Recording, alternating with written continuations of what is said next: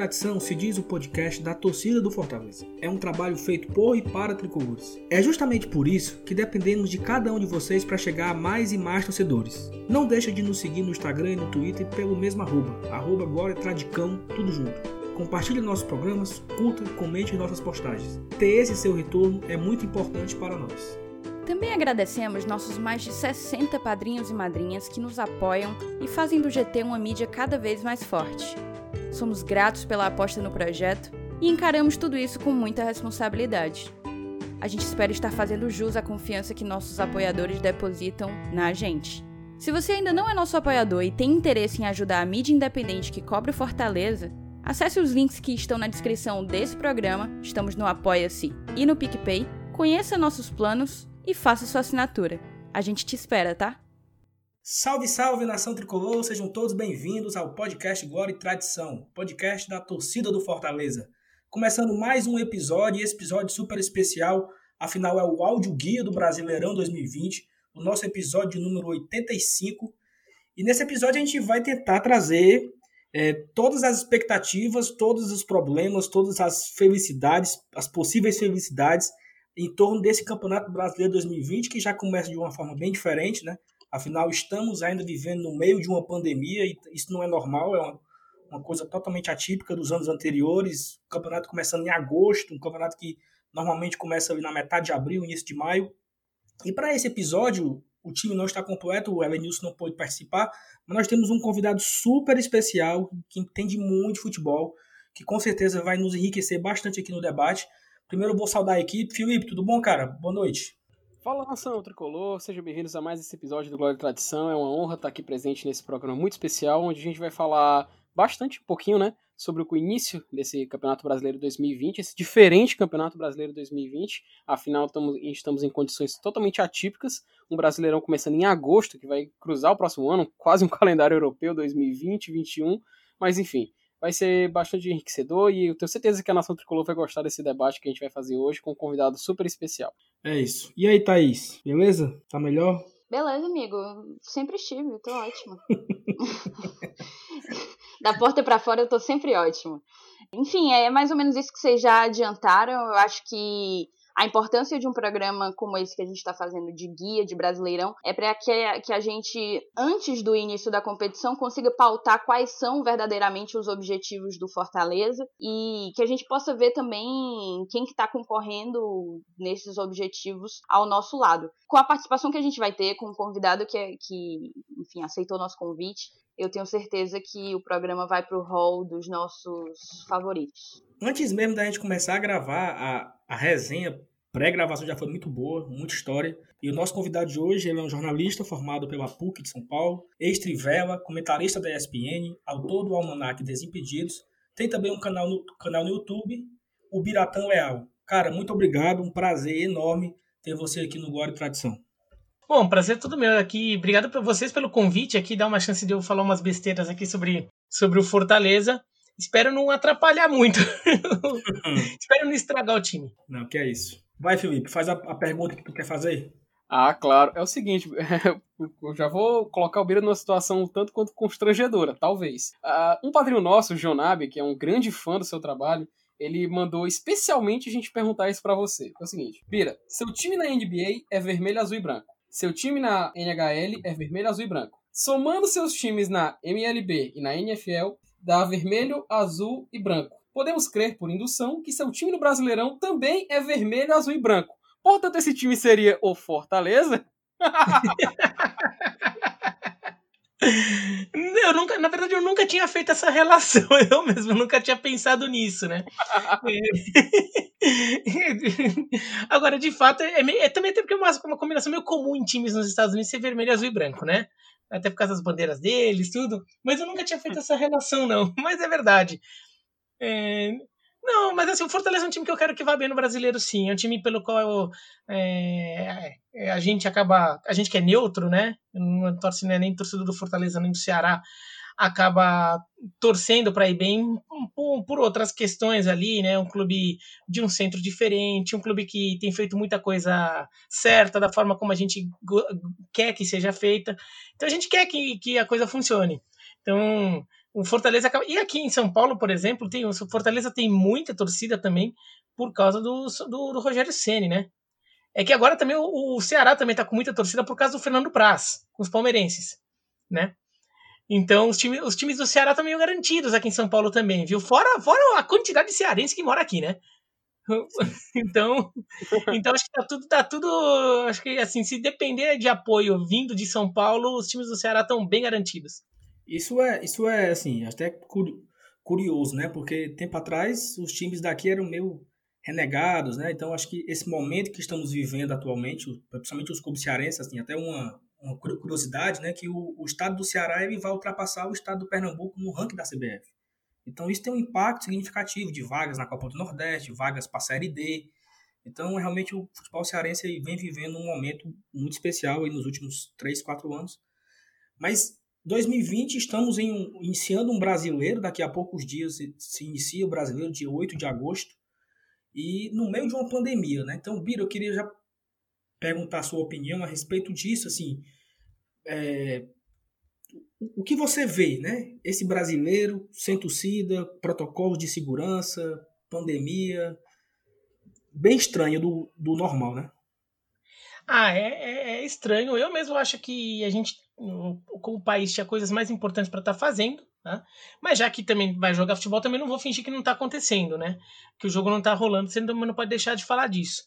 Ah, é, agora é esquisito, é estranho e, e é perigoso até porque a gente já viu casos aí de, de jogadores, clubes, né? E assim, não são só jogadores, mas até funcionário de clube, dirigentes, todo mundo que está envolvido na operação de um jogo de futebol, quebrando o protocolo em alguns momentos. Teve uma, a gente teve nessa semana uma briga ah, constrangedora entre Corinthians e Palmeiras antes do jogo de ida da final do Campeonato Paulista sobre isso. Um clube se se valendo da letra da lei para não fazer teste em jogador, só porque tá, só porque o protocolo diz que não precisava, então não vai fazer, sendo que na verdade isso não é uma coisa que o protocolo tem que ter, isso é uma coisa que tem que ser automática, é teste sempre. E o Palmeiras que liberou o jogador, que assim, OK, liberou o jogador, os jogadores vão ter que ser, não vão ficar confinados durante o Brasileiro, ninguém pode se iludir enquanto a isso, mas depois recebeu torcida organizada, depois de ter, de ter ido para concentração onde estaria confinado, recebeu torcida organizada, sabe? Então é uma vacalhação desgraçada. E acho que no Campeonato Brasileiro vai acabar tendo, assim, vai ter jogador que em determinado momento vai ir pra balada, vai aproveitar dia de folga pra ir pra praia, é, ir, pra, ir pra praia, não ir pra, não ir pra praia fazer o exercício sozinho, uma corridinha, ir pra praia pra ir pra praia, né? É, ou vai, vai fazer, vai juntar os amigos em casa. Andar de carrinho vai, nas dunas, né? É, então vai juntar amigo em casa, vai juntar amigo em casa lá para fazer uma festinha, tudo, sabe? E, e assim, é, eu sei que a vida pessoal, a vida pessoal, o cara tá na hora de folga ter a vida pessoal, mas esse é um caso excepcional. É só um ano também. Depois a coisa aos poucos vai voltando. É, então é, tem que entender que quando o jogador está fazendo isso, ele está se colocando, colocando em risco a ele e, e, aos companheiros de time dele de ficarem doentes e não poderem e não poderem vo, é, voltar aí. O que, que vai acontecer? Né? E está acontecendo nos Estados Unidos, por exemplo, a Liga de Beisebol está rolando, e já teve dois times que tiveram surtos internos lá, com mais de, de 15 casos em cada time. E se tiver um surto num time, como é que vai fazer com a tabela? Esse time vai perder por WO, ele vai ter que botar o time sub-20 para jogar. Digamos que. Mas sabe porque a gente tá falando aqui do Fortaleza? Então vou pegar o Fortaleza como exemplo, mas poderia pegar qualquer um. É só porque. Digamos que o Fortaleza tem um caso generalizado de, de, de Covid dentro do, do elenco. Vai fazer o quê? Vai jogar com sub-20? Vai adiar o jogo ou perde por WO? Porque se, e se adiar o jogo é, que seria talvez o mais justo, tudo, mas vai jogar quando? Porque o calendário já ficou mega, ultra, hiper apertado. Se for um jogo contra, por exemplo, o Atlético Mineiro, dá para repor. Agora, e se for um jogo contra um time que tá na Libertadores? Que daí vai estar tá com aquele calendário de Libertadores super apertado já. Né? Então as datas de Libertadores não vão estar tá livres, porque o Atlético Mineiro já caiu, então o Atlético Mineiro você pode jogar naquelas datas da Libertadores, você consegue repor o calendário. Mas e se não for? Como é que vai fazer? Entendeu? Então é um risco grande e, e torcer para que não aconteça nada. Né? Mas há uma chance. É, porque a gente, tá, a gente tá jogando no limite da coisa, né? É um Sim. calendário que ele não admite imprevistos. Em, é, em Santa Catarina, eles estavam tentando voltar antes, né? Eles, é, Santa Catarina foi o segundo estadual a voltar. depois do Rio, né? O primeiro foi o Rio. E daí, depois de uma semana, teve um monte de casos. Eles tiveram que paralisar o campeonato para retomar. A sorte, como eles estavam tentando a sorte, como estavam tentando retomar um pouco antes, então eles tiveram margem para parar duas semanas e, e, começar de novo, que ainda tinha espaço ali, mas mesmo assim o, o campeonato que já deveria ter terminado, só agora está chegando na final. Ah, perfeito. Inclusive, agora, já para puxar agora para o assunto brasileirão, fugindo um pouco mais desse lado da pandemia, focando já na competição. A gente vê o Fortaleza chegando para o Brasileirão, não diria embalado, mas eu diria a torcida, parte da torcida certamente confiante, porque o time fez uma boa campanha, uma excelente campanha, aliás, foi o nono lugar no Brasileirão 2019 e ele vai agora em 2020 disputar a sua 22 segunda participação na Série A e a quinta na era dos pontos corridos. Lembrando que em 2003 é, nós somos 23 colocado, em 2005 13 em 2006 18 foi rebaixado também esse ano, junto com 2003. Em 2019, como todo mundo já sabe, o Fortaleza ficou, foi, ficou em nono classificado para a Copa Sul-Americana, e agora em 2020 a gente chega para a disputa do Brasileirão. Já trazendo um dado importante, não só um detalhe, aliás, que na história dos pontos corridos, apenas quatro clubes do Nordeste fizeram campanhas que ficou no top 10 que foi o Vitória, quinto lugar em 2013, o Sport, sexto lugar em 2015, o Fortaleza, em nono lugar em 2019, e o Vitória, novamente, décimo lugar em 2008. Ou seja, a gente já veio um retrospecto meio que trabalhando contra os times do Nordeste, ou seja, é quase raro a gente ver um clube do Nordeste chegando muito longe no Campeonato Brasileiro. Tanto que o Vitória, em 2013, com sua quinta colocação, foi o mais longe, se que a gente pode dizer, que o clube do Nordestino já chegou. E já queria puxar esse detalhe, esse pequeno assunto. Perguntar a opinião do Bira. Bira, você acha que os clubes do Nordeste, por conta desse, desse, eu diria, não sei se o distanciamento, não sei também se o problema é, de cotas de TV, que, é, que, são menores que os outros clubes, você acha que por isso, isso é uma condição que contribui muito para os clubes do Nordeste não irem tão longe no Brasileirão? Ah, várias coisas contribuem, né? Pô, vocês sabem melhor do que eu até o quanto, quanto de preconceito o, o, o nordestino, como no geral, mas o, e o futebol nordestino especificamente nesse assunto sofrem, né? Então, por exemplo, a cota de TV é muito menor. Então já atrapalha pra caramba, porque você já sai de assim, a capacidade de, de investimento já é normalmente muito menor. Eu até acho que neste momento, até vai não em relação ao Flamengo e ao Palmeiras, porque daí é covardia, mas como tem muito clube aqui de, aqui de baixo que está com sérios problemas econômicos, o Fortaleza, o Ceará e o Bahia até conseguiram encarar no, no, no, mercado, até conseguiram encarar alguns times daqui. Então, por exemplo, o Fortaleza foi lá e tirou o David do Cruzeiro, é, o, o Bahia tirou o Rossi do Vasco, o ano passado o Ceará tinha tirado o Thiago Galhardo, quer dizer, são contratações tirando o jogador aqui, não é uma coisa tão comum assim, né? Mas isso o mas a gente sabe que isso é uma coisa momentânea que tem muito também até muito a ver com, com a crise de alguns clubes daqui de baixo né? É, tanto é que assim né? É, quando o Thiago Galhardo foi bem no Ceará o que aconteceu? O Inter foi lá e tirou ele do Ceará né? Sim. É, então é, isso... e é uma coisa até que eu, que a gente pode pensar tirou o Galhardo do Ceará e não tirou com muito esforço, porque o próprio jogador, quando ele é chamado por um clube do não. centro, do eixo, ele também é aquela coisa, força a saída, né? É, então, isso daí também tem um negócio. Por exemplo, agora, até por causa da Copa do Nordeste, por causa da fama que se espalhou pelo país, uma fama positiva, de que o, principalmente Ceará, Fortaleza e Bahia são bons pagadores, clube que está com salário em dia, casa organizada, o ambiente de trabalho é bom, e os jogadores trocam mensagem entre eles. Eles têm grupo de WhatsApp lá que eles ficam conversando entre eles e eles sabem o que está acontecendo em cada um dos clubes, né?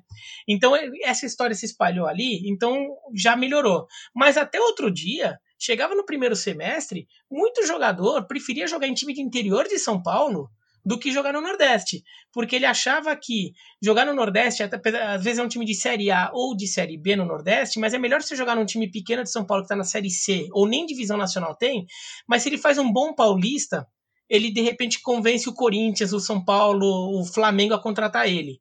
Né? Agora já está mudando. Agora os caras já estão. Não, não, acho que ficar lá no Nordeste vale a pena se for um time legal, as coisas os caras estão pagando direito. É, a, a, a Lampions League é um torneio legal de disputar, que ela dá alguma projeção também. E daí vai chegar no, no Campeonato Brasileiro, vai estar num time que vai fazer uma campanha legal, então, pô, vai, vai vou aparecer. Então, os caras começam a ir. Mas até outro dia eles preferiam jogar em time do interior de São Paulo E assim, não estou nem falando da Ponte Preta e do Guarani, que são clubes do interior que são mais, mais parrudos, que estavam em Série A de Campeonato Brasileiro, tudo, tem fama de vender muito bem jogador. Não, pegar uns times mais ali, né? Da, da rabeira ali. Tá? Vou até mencionar um, porque é um time que eu tenho simpatia, então, assim, não, não é nada pessoal contra esse time, que é o São Bento, que agora, ano passado, estava na Série B, né? É, há dois anos foi o time que quebrou a invencibilidade do Fortaleza na Série B, naquela campanha do Fortaleza. Mas o, o São Bento, por exemplo, que é um time que tem, é, vai, muito, muito menos destaque ali do que um qualquer time do Nordeste ou que um Guarani, uma Ponte Preta. E às vezes os caras preferiam jogar num time como esse. Né? Então já está melhorando. Agora, de, cota de TV, é, é a, a, diferença já faz absurda ali. Mas não é só cota de TV. Eu sempre falo muito isso. Quando as pessoas falam muito que a mídia puxa muito para Rio São Paulo, e mesmo isso já é um pouco contestável e até falo por quê. Mas quando fala que a mídia é muito é, pró-Rio São Paulo, eixo assim, eu falo que a mídia não é só a imprensa, a mídia também é o mercado publicitário. Quanto que vale o patrocínio na camisa do, do Fortaleza? Quanto é que vale o patrocínio na camisa? A, a, a, se você dobrar o patrocínio na camisa do Fortaleza, o Fortaleza está soltando rojão. Se você chegar com a mesma proposta para o Corinthians, os, caras não conseguem nem, nem começar a reunião. Por quê? Porque os valores são muito diferentes. Então, assim, é um abismo, o mercado publicitário. Talvez tão coerente, tão proporcional quanto ao abismo das cotas de TV. É, então, o, o mercado publicitário daí vai questão de patrocínio, vai questão de, por exemplo, como o mercado publicitário só está olhando para Rio e São Paulo, ele só está preocupado com, a audi com, a, com o índice do Ibope da TV de Rio e São Paulo. Então não importa se um jogo, se a gente teve um Fortaleza e Ceará, semifinal da Copa do Nordeste, e se deu 90 pontos no Ibope em Fortaleza. Mercado publicitário não tá nem aí. Se deu, se, se o jogo, se um outro jogo qualquer, aleatório lá, o Corinthians e Mirassol do Campeonato Paulista, deu 20 pontos em São Paulo, vale muito mais pro, eles estão muito mais preocupados com isso. E daí o que, que eles vão pagar para ter o anúncio? Eles vão pagar para a TV que transmitiu o Corinthians e Mirassol e não para a TV que transmitiu um Ceará e Fortaleza que deu que eu, eu, claro que não deu 90 pontos, mas que desce. Eles não estariam se importando com isso entendeu? Então, o patrocínio da camisa do Fortaleza acaba valendo muito menos. Então, o patrocínio da transmissão do jogo do Fortaleza acaba valendo muito menos, né? O direito de TV vale muito menos. Então, tudo isso faz com que o time tenha muito menos poder aquisitivo. Isso já é um, um fator que atrapalha pra caramba os times do Nordeste. Além disso, essa coisa do preconceito. O próprio jogador muitas vezes prefere jogar aqui em São Paulo ou no Rio, em times até que não pagam bem, que estão atrasando, ou que é um time pequeno, mas porque de repente se ele faz uma temporada boa, ele acha que todo mundo vai prestar atenção nele e daí ele vai para a Europa ou ele consegue é, ir para um clube um, é, que esteja pagando melhor aqui embaixo. Então, porque, por exemplo, ainda é raro a gente ver um, um jogador sair do Nordeste direto para a Europa. Agora, Sim. um jogador, mesmo em time, em time aqui, de, de, aqui do Sudeste, que tá mal das pernas, time que às vezes é pior tecnicamente que o Fortaleza, que o Bahia, mas consegue vender direto para Europa. Né? Por quê? Porque ali, uh, o mercado ainda não criou essa, essa ponte. Né? Então, às vezes, o cara prefere ficar aqui. E, e, eu até falo que esse negócio de eixo já acho um pouco discutível, porque mesmo aqui dentro, aqui, aqui embaixo, já não é tudo também, tudo é eixo, não, também, né? Porque assim, vê o, a atenção que o Flamengo, o Corinthians, o Palmeiras e São Paulo tem, a atenção que o Santos, o Botafogo e o Fluminense tem. Não, e, e mais, o torcedor do Santos também já se tem é, pra... o Santista, é, ele tem muito mais espaço que o, que o Fortaleza, óbvio que tem.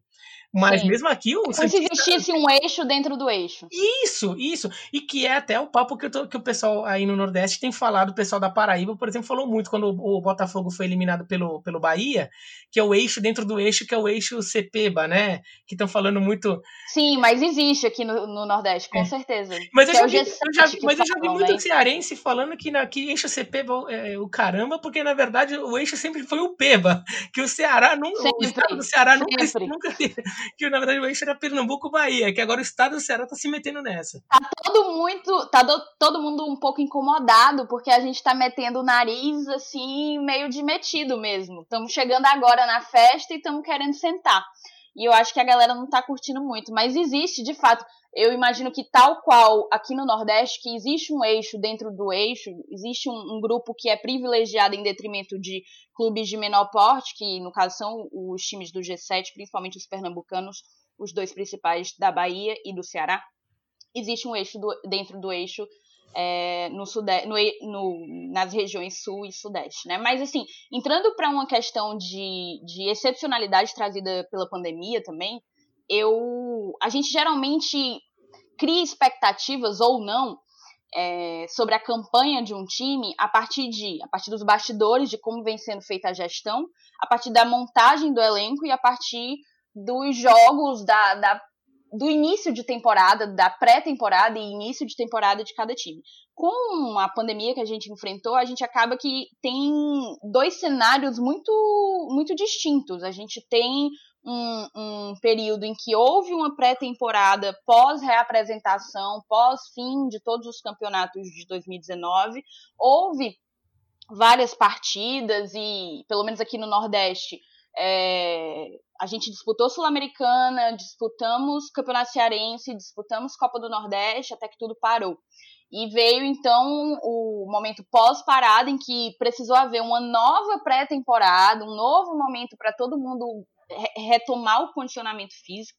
E, e se a gente olhar o Fortaleza, pelo menos, são retratos um pouco distintos. assim. O Fortaleza só perdeu um, um até agora, que foi a eliminação diante do rival na semifinal da Copa do Nordeste, mas a sensação que eu, pelo menos enquanto torcedora, tenho é que o time estava bem mais encaixado antes da parada do que agora. Ele tinha mais versatilidade, mais criatividade, e isso a gente pôde ver principalmente nos duelos contra o Independiente. Se a gente for fazer um, um panorama do histórico do Fortaleza antes e depois da parada, é... o Fortaleza jogou antes da parada nove vitórias, dois empates, três derrotas. Foram então 14 jogos. As três derrotas foram uma em cada competição que a gente disputou, uma contra o Independiente na Sula, uma contra o Confiança na Copa do Nordeste, uma contra o Ferroviário, uma derrota bem reimosa, o Saulo não consegue, tem pesadelo até hoje dela. E depois da parada, a gente vem numa sequência, como eu disse, de quatro vitórias, um empate uma derrota, o empate contra o Sport, que a gente acabou passando nos pênaltis, e a derrota na semifinal da Copa do Nordeste. É, o, Considerando o total, a gente fez 20 jogos e tem aí 70% de aproveitamento. Eu queria saber de ti, Bira, e depois do Saulo, quanto que vocês acham que, que esse aproveitamento, esse desempenho pós, pós parada, pós pandemia, ele consegue influenciar no início de Série A, considerando que os campeonatos disputados têm um nível técnico infinitamente inferior. Bom, é claro que, assim, não é que a gente tá, vai ter uma, uma nova intertemporada. Tá indo direto do, do, do da Copa do Nordeste direto para o brasileiro. Então a fase que vem vai seguir para o brasileiro. Agora, assim, todo time mudou, viu? O Flamengo deu uma piorada. Tudo bem que o Flamengo teve a questão do, do Jorge Jesus estar tá saindo, então isso pode ter sido um fator ali que pode ter tirado um pouco o foco dos jogadores, tá? Mas, por exemplo, o Inter caiu pra caramba tanto é que tava com história, já tem torcedor querendo demitir o Kudê, que vinham fazendo um trabalho ótimo no Inter, mas o Inter tá, é, o Inter deu uma, tá dando uma rateada. É, o Inter caiu, o São Paulo caiu pra caramba. O São Paulo que vinha muito bem naquelas semanas antes da parada, é, São Paulo caiu muito. É, o Corinthians está tendo que recomeçar o trabalho do zero, né? E agora com um time que está bem ruim de ver. Né? O Santos caiu pra caramba e acabou demitindo o técnico dele ontem né? Então o Santos também trocou de técnico, o Santos também caiu. É, o quem mais? É, o Atlético acho que melhorou. Acho que o Atlético Mineiro foi um time que melhorou. Acho que o Fluminense meio que manteve. É, o Atlético Mineiro contratou todo eu mundo, né? Eu senti uma leve melhorada. É, não, o é. Atlético é. Mineiro contratou quase todo o time titular é. dele. Então, o Fluminense acho que deu uma, que deu uma mantida boa ali. Já, já, o, o Botafogo e o Vasco acho que melhoraram porque eles estavam mal. O Curitiba acho que melhorou, o Atlético Paranaense acho que melhorou, porque eles também estavam precisando de tempo aí de treino. É, quem mais? O Esporte, o Atlético Esporte, nossa, o Esporte. O Esporte caiu para o quadrangular de rebaixamento do Campeonato Pernambucano. Entendeu? Então muita gente piorou na verdade. Então, acho que assim, o que tá, o, o, fenômeno que aconteceu com Fortaleza, ah, o Ceará melhorou, vai, porque também trocou de técnico, e daí o técnico foi conhecendo melhor e encaixou um pouquinho lá. Mas assim, é, muito time piorou também. Então, o que aconteceu com Fortaleza não é uma história inédita. Então, Fortaleza vai enfrentar adversários que também vão estar nessa. O São Paulo é logo na segunda rodada. Né? E o Botafogo, o Botafogo foi um time que melhorou. O Goiás, a gente não sabe porque o Goiás ainda não voltou. Né? Então, Fortaleza seria com o Atlético Paranaense, que eu acho que é um time que melhorou. Depois pega o São Paulo, que é um time que piorou. O Botafogo, que eu acho que é um time que melhorou, mas também porque antes estava muito mal, não dava para piorar também. E pega o Goiás que a gente não sabe, né? Até, até o momento do jogo a gente já vai saber como é que tá o Goiás. Então, assim, não é que também é uma história assim que acho que seja especialmente preocupante. Acho que tem que ficar atento, mas acho que é uma história que é muito recorrente nesse campeonato.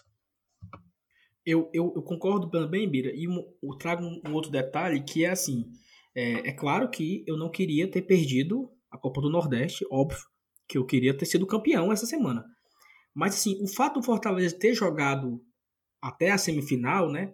É, deu aos jogadores mais ritmo de, de, jogo. Como você falou, o Goiás não voltou ainda. Como é que vai ser esse Goiás na estreia do brasileiro? Eu não sei. Esse Atlético Goianiense, como é que ele vem?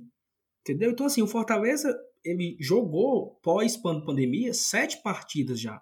Pós-parada, né? Que a pandemia não acabou ainda. Ele já, já jogou sete vezes. Então, assim, já tem um, um, um ritmo diferente. E essa eliminação, agora olhando já para o copo meio cheio, né?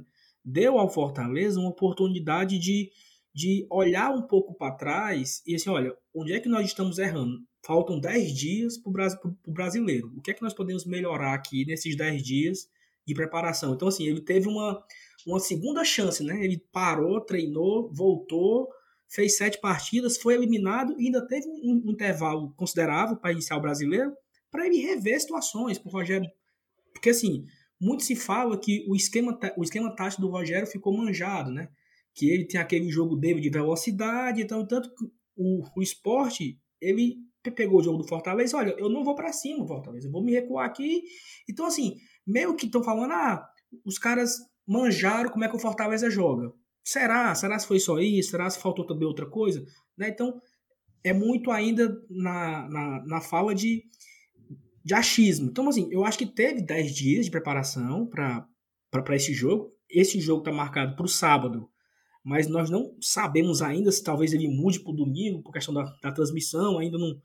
Esse jogo, esse jogo ele, até o momento, ele está invisível, né? não vai ter nenhuma transmissão dessa partida. O jogo no Castelão, pandemia, sem público e sem televisão até o momento. Até o momento dessa gravação, não tem gravação, não, não vai ter transmissão. A gente não sabe se daqui a meia hora vai mudar, mas até esse momento não vai ter. Então, até para analisar o desempenho do time, não, vai, não vamos saber, né? Porque se melhorou, se piorou. Eu acho que o que importa é a vitória, mas não vamos conseguir analisar o jogo porque não vai dar para assistir. E aí, um, um, um, detalhe curioso, Bira, que eu trago agora, é o seguinte: que ano passado os rebaixados foram Chapecoense, Havaí, é, CSA e. Chapecoense, Havaí, CSA, quem foi o outro, meu Deus? Cruzeiro. Cruzeiro, rapaz. Cruzeiro, Cruzeiro. Eu sempre esqueço do Cruzeiro. E, e entrou no lugar, né? Atlético Goianiense, Curitiba, Sport Recife e o Red Bull Bragantino. Então, assim, tem a questão que Fortaleza e Ceará é aquele termo bem cearense, além da queda do coice. Além de ter a menor cota, além de ser desprestigiado, além de ter dificuldade de contratação, são ainda os times que mais viajam. Então, assim, é, em linha reta, se você traçar em linha reta, Fortaleza e Ceará vão percorrer 81 mil quilômetros nesse brasileiro, em linha reta. O São Paulo vai percorrer 24 mil, por exemplo. Só que, claro que não é linha reta, porque para ir para Porto Alegre, é Fortaleza, Guarulhos, espera 3 horas, vai para Porto Alegre. Vai para Curitiba também, para ir para Goiânia também, para ir para Belo Horizonte também. E quando vai para São Paulo, vai para Brasília. Fortaleza tem voo direto para São Paulo, Rio e Recife. E para Salvador também, tem, tem voo direto. Tirando isso, todos os voos têm escala. Então, os times daqui, além disso, têm dificuldade, porque como você, você falou, a sequência aí, vamos jogar sábado, Atlético Paranaense, quarta-feira é o São Paulo. Ok, o São Paulo é voo direto, desce ali no Guarulhos e tal, beleza. Quarta-feira joga aqui contra o Botafogo, no final de semana vai para Goiânia. Então é Fortaleza, São Paulo, são Paulo, Goiânia, o Fortaleza, Brasília. Não tem Brasília? Ou, ou Brasília. para Brasília? Ou, exatamente, ou Brasília. Então, assim, não tem voo direto para Goiânia. Então, cada viagem dessa, e é uma coisa que o Rogério chora muito na coletiva, a torcida. O, o Rogério é muito chorão, mas isso é uma verdade. Porque se você pegar de porta a porta, da porta do, do Fortaleza, do PC, a porta do hotel, às vezes dura 12 horas, 15 horas de viagem. Então, assim, é um time que, além de todas as dificuldades, ainda é o que mais vai viajar no brasileiro. Então, assim, compara... agora assim, comparando com o ano passado, eu acho que melhorou. Por quê? Ó, CSA não tinha voo direto, tinha que ir para Recife e ir de ônibus para Maceió. Chapecoense é horrível chegar lá, também não tinha voo direto. Belo Horizonte, apesar de ser uma capital, também não tem voo direto, que é o Cruzeiro. E o outro era o Havaí, também não tinha voo direto. Esse ano, pelo menos, tem dois voos diretos, que é para São Paulo, para pegar o Red Bull, é Bragança Paulista é pertinho, né? 80, 80 quilômetros mais ou menos. E Recife tem voo direto, então melhorou um pouco, sabe? Assim, comparado ao ano passado, melhorou um pouco. Então, é. Eu trago essa dificuldade para a mesa porque, assim. Por que, que os times não são campeões? Pô, daqui já tá um exemplo. Não, e daí, e daí tem, um, tem um outro problema. Daí tem um outro problema que neste campeonato a tabela vai estar tá super apertada. Né? Então, a tempo entre um jogo e outro vai ser super, é, super corrido, então isso vai ser uma questão. É, vai, do ponto de vista do calendário, claro que o ideal é classificar, mas do ponto de vista do calendário, como o Fortaleza caiu fora da Sul-Americana, ainda vai ter algumas semanas ali no meio que vai ter o calendário aberto né? Que o Fortaleza pode até antecipar o voo, sei lá o que, fazer uma viagem com mais calma. Mas tem muita viagem que vai ser muito na correria. Esse, tipo, terminou o jogo, toma banho, vai dormir, acorda no dia seguinte, dá uma corridinha em volta do campo, vai dormir e já pega o avião de novo. Vai ter que ser dia, vai ter que ter dia assim né? E isso é um problema, isso é um problema que era crônico do Paysandu e do Remo, quando o Paysandu e o Remo frequentavam mais a Série A. Depois virou um problema do, do Ceará e do Fortaleza, porque eles estão mais distantes, porque mesmo Recife e Salvador tem muito mais ligação aérea do que Fortaleza. Esse é, esse é uma questão também, o desgaste físico. Mas também por isso, eu acho que o início, a, a, a fase atual do Fortaleza, não deveria ser uma preocupação tão grande, assim, falar, ai, ah, não, o, o, o, Fortaleza começou o campeonato e não está em uma fase tão boa porque não está jogando como estava jogando antes. Mas, mas assim, o campeonato é longo e vai ter muito mais problema aí para todo mundo se preocupar. O Fortaleza vai ter uma boa fase no campeonato, vai ter uma má fase no campeonato, vai ter uma hora que vocês vão estar tá falando que o Rogério Ceni é o melhor técnico do universo, vai ter uma hora que vocês estão querendo matar o Rogério Ceni porque o time não vai estar tá conseguindo resultado, tem uma hora que vocês vão falar que o Wellington Paulista é gênio, tem uma hora que vocês vão querer matar o Wellington Paulista, porque o campeonato é muito longo, vai ser um campeonato desgastante pra caramba, então tem que pensar um pouco no longo prazo ali, né? Então essa fasezinha do começo de temporada no final das contas, chegou lá, no final do ano, não faz diferença nenhuma. Fortaleza começou no passado tomando de 4 a 0 do Palmeiras. E terminou o ano sendo a melhor campanha do Fortaleza na história dos pontos corridos e sei lá o quê. Né? Então, acho que é a melhor da história do clube. Né? Acho que o clube nunca sim, tinha ficado entre os 10 primeiros do Brasil. Sim, foi, maior da história. É, da, então, então da assim. Era, da era, do, é, então, assim, da era dos pontos corridos, sim, né? É, então, acho que dá para ir com calma. Acho que dá para ir com calma nesse começo de temporada assim. E ah, sabe... talvez no começo também quanto tava, tudo sabe mais. o campeonato tem tava... muito problema mais sério para preocupar, entendeu? Sabe o que eu tava pensando aqui? Que é o seguinte, o campeonato não vai ter, não vai ter a pausa em dezembro, né? Então ali, perto do Natal, o Réveillon, vai ter rodada. Vai. Então imagina o time, Deus me defenda, o time na zona de rebaixamento, cabeça quente, e o cara Salve. vai passeio de Natal, sabe assim, vai ser, porque o Natal já era, já tinha passado, né? Já tinha subido, já tinha ficado, já tinha sido campeão. Ser indigesta. Vai ser bem difícil assim a ser, né? Vai ser.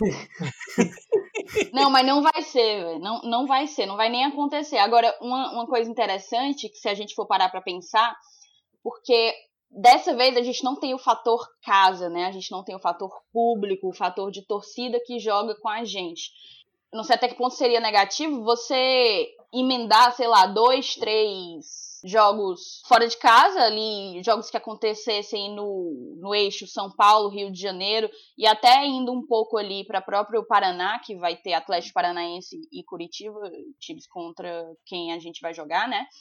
E ao invés, não sei, é uma questão de calendário. Então, olhando um, um, gráfico que eu encontrei no Globo Esporte, que faz justamente, traça essa diferença de quilômetros percorridos em linha reta, se você for para olhar, é, junto com o Corrimão, a gente é o time da Série A mais prejudicado pelo fator geográfico, né? E em termos de percentual de quilômetros rodados, a gente vai viajar 56 a mais que o quarto colocado, que o quarto clube que mais viaja, que é o Grêmio, não à toa, um clube também de um estado de extremo, né, no extremo sul do país, e 234% a mais que os clubes de São Paulo. Então há uma diferença gigantesca. É, é mais ou menos essa expressão que o Saulo usou. É nadar contra a maré, não bastou a queda, o, o coice. Acho que o problema de jogar fora de casa, né, ou jogar em casa, não é só a torcida. A torcida é um fator importantíssimo. Acho que pro Fortaleza vai ser um problema. Fortaleza teve a segunda melhor média de público no ano passado, né? No último, no último dia, na última rodada passada. Acho que foi a quarta, não? Não, acho que foi segunda. segunda, no, segunda. Tava em terceiro, e daí no último dia passou a do Corinthians. Isso, segunda. Isso, na última rodada. Então, perdeu eu... só para Flamengo, então. É, perdeu só para Flamengo, que daí também não tinha jeito. Então, o Fortaleza vai sentir muito isso, a falta da torcida, tudo. Agora, o mando de campo não é só a, a torcida. É, é, um fator importante, mas é o gramado que você conhece, é o estádio que você está acostumado. É aquela referência, por exemplo, quando o, o jogador está correndo pela lateral, ele não precisa ficar olhando para baixo, para a linha, para saber se ele está dentro do campo ou não. Só pelo, pela, pelo espaço que ele está ali, as referências ele já sabe. Então, é, faz diferença isso também. E também ele não tem que viajar. Porque assim, ele já chegou, ele chegou na. Ele teve um. Pá, tudo bem, o Fortaleza vai viajar pra caramba. Mas o jogador, quando, vai, quando o Fortaleza jogar em casa, o Fortaleza vai ter chegado uns três dias antes. E daí o jogador vai estar na casa dele, com a família dele, tudo. Enquanto isso, o time adversário vai ter viajado, sabe lá Deus de onde, para chegar lá na véspera do jogo, ter que dormir num hotel que é menos confortável, tudo, teve um desgaste ali. O dia anterior o Fortaleza ficou treinando, o outro time ficou viajando, né? Então, jogar em casa também tem essas outras vantagens, não é simplesmente estar é, com a torcida. A, a, torcida eu acho que é o fator mais importante, mas tem outros.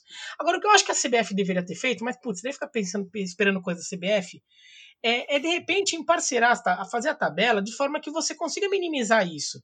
Então, por exemplo, você faz que o Fortaleza, o, Fortaleza, o Ceará, o, o Grêmio, o Inter, são times dos extremos, daí pode até incluir o, o esporte nessa, né? E de repente, quando tinha time de Santa Catarina também, podia incluir nessa.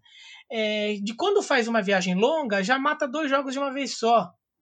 Então você já joga, por exemplo, vai para Porto Alegre, joga contra Grêmio e contra Inter em rodadas consecutivas e depois volta.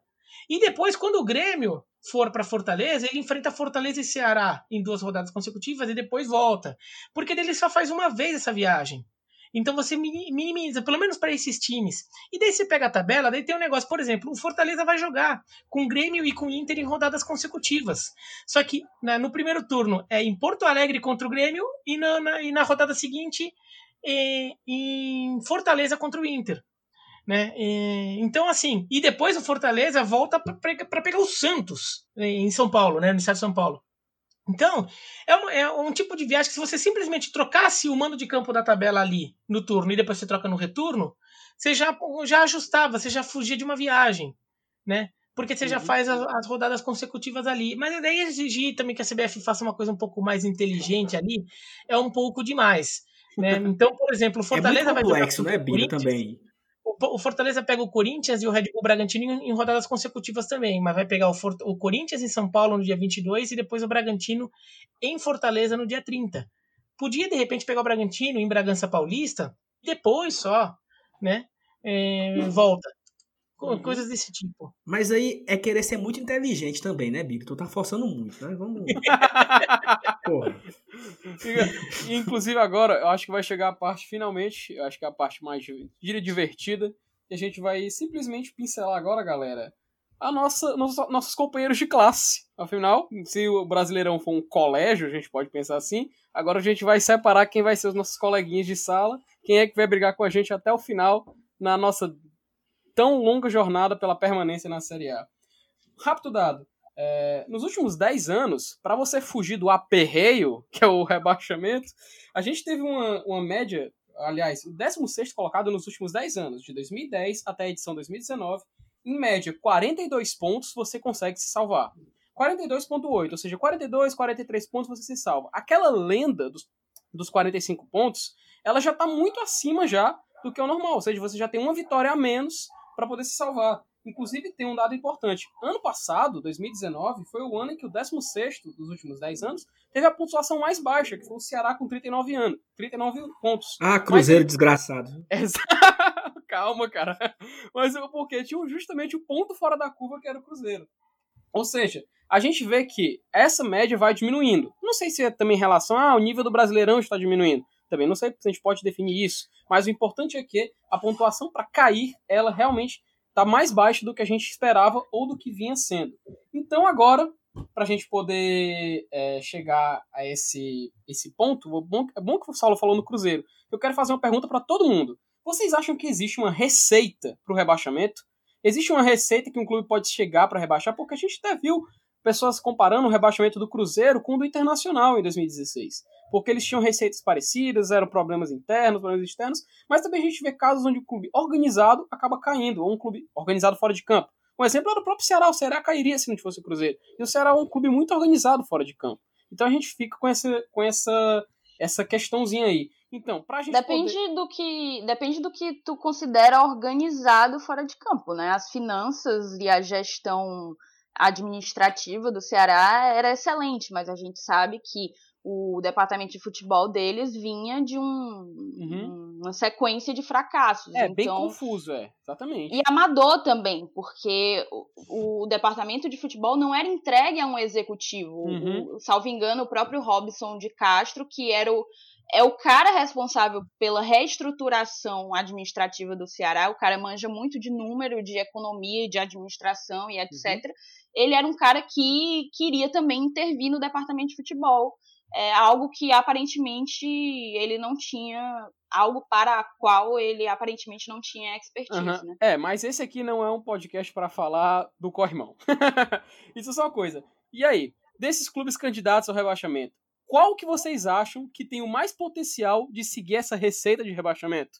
Por favor, acho dissertem. Que, acho que a receita de rebaixamento varia de acordo com o time, tá? Então, por exemplo, times vai do G12, vai, que na verdade já, já tem até alguns times mais vulneráveis dentro desse G12, assim, mas times aí dentro do G12 é, assim, tem que ter um, a receita tem que ter muito mais ingredientes, assim, tem que ser aquela, aquele mexidão, assim, né? Não adianta só arroz com feijão. O arroz com feijão vai salvar. Não, para cair tem que ter muita coisa errada, né? Então tem que botar muito ali, é, aquele caprichado, meu, aquele cozidão ali que você botou tudo que você tinha na panela, né? Então você tem que ter, por exemplo, mas você não precisa ter necessariamente tudo, mas algumas coisas que faz. Salário atrasado é, é, é uma coisa que, que é, é importante. É. É, elenco rachado é uma coisa também que é muito relevante. Troca maluca, trocas assim muito constantes de técnicos são também coisas muito frequentes nesses times do G12 quando caem, né? E, e, e, assim, por mais que assim, a gente já conteste que alguns desses times do G12 já não tenham aquele potencial todo, que o Atlético Paranaense, por exemplo, tem sido muito mais competitivo, ainda é impressionante como assim, desses times é difícil ainda eles caírem no final das contas. Um time como o Fortaleza, como o Ceará, como o Bahia, é, que pô, tem uma história até maior, é, o esporte, eles caem com mais facilidade, mais é, assim, né? E o Botafogo, que é um time que, putz, tá, né, do ponto de vista econômico, tá ali com, com a água no pescoço há anos e anos e anos, só caiu duas vezes e faz tempo que não cai, né? Então, assim, eles ainda existe uma força ali é, que, que, garante, garante esses times. Então tem que ser uma receita muito assim, então salário atrasado, elenco rachado, troca de técnico assim com muita muita frequência e um time ruim.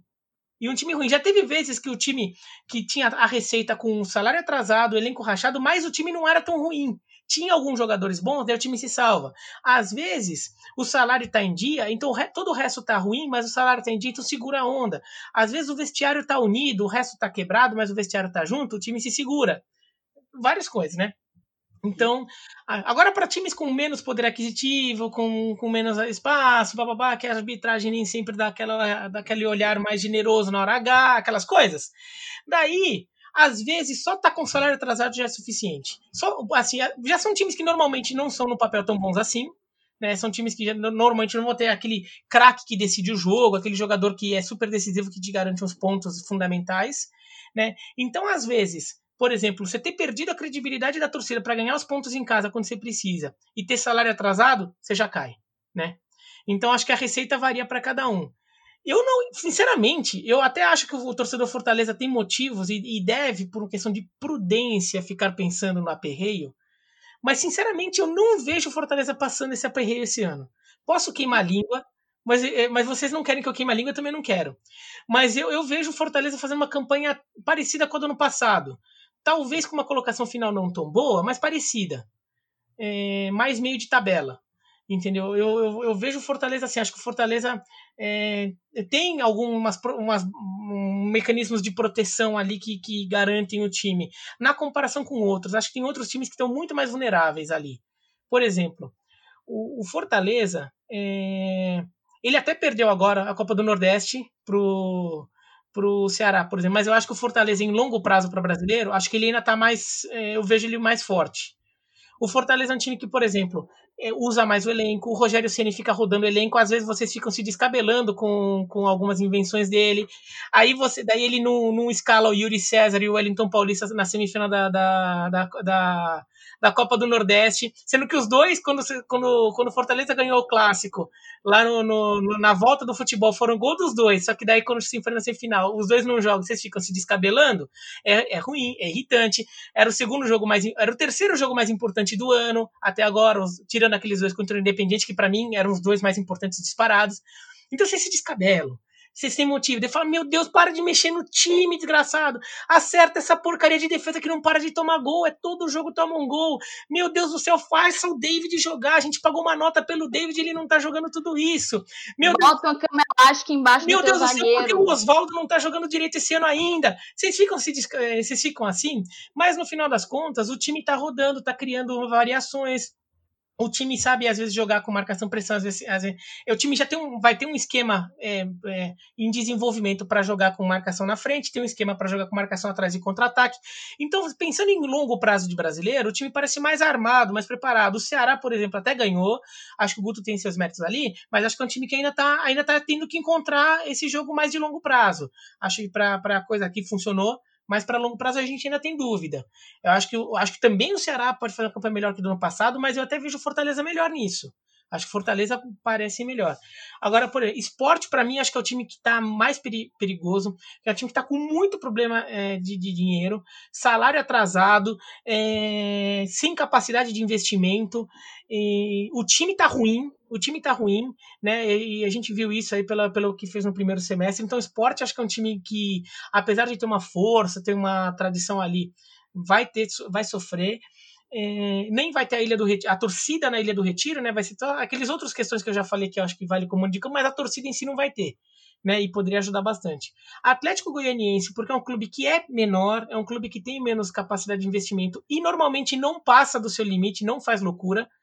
Então é um time que não vai investir tanto, não liga se cair, sabe que faz parte da vida. Né? A vida do Atlético Goianiense é essa, então acho que o Atlético Goianiense é um.